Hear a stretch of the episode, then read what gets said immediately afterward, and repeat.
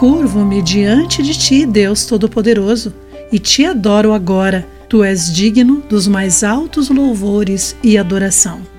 Olá, querido amigo do Pão Diário, muito bem-vindo à nossa mensagem do dia. Hoje lerei o texto de David Roper com o título Dançando diante do Senhor.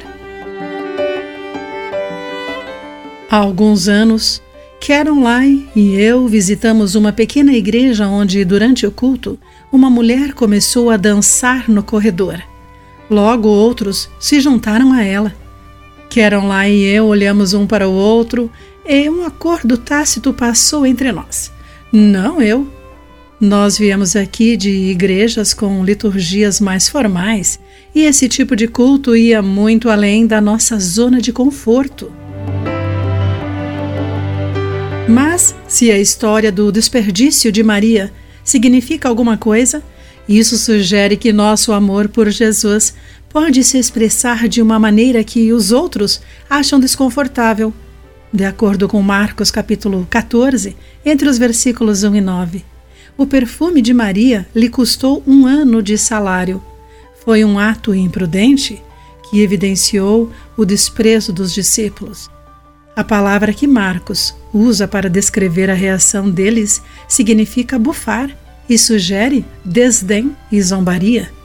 Maria pode ter se encolhido num canto, temendo a reação de Jesus, mas ele a elogiou por seu ato de devoção e a defendeu contra seus próprios discípulos, pois Jesus viu o amor que a levou a agir apesar de alguns terem considerado isso algo impraticável. Ele disse: Deixem-na em paz, porque a criticam por ter feito algo tão bom para mim.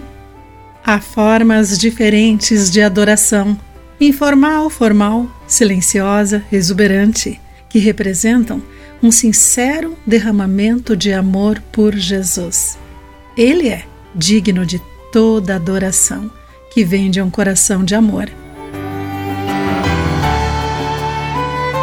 Querido amigo, como podemos mudar nossos pensamentos sobre uma forma de adoração que está fora da nossa zona de conforto? Pense sobre isso neste dia. Aqui foi Clarice Fogaça com a mensagem do dia.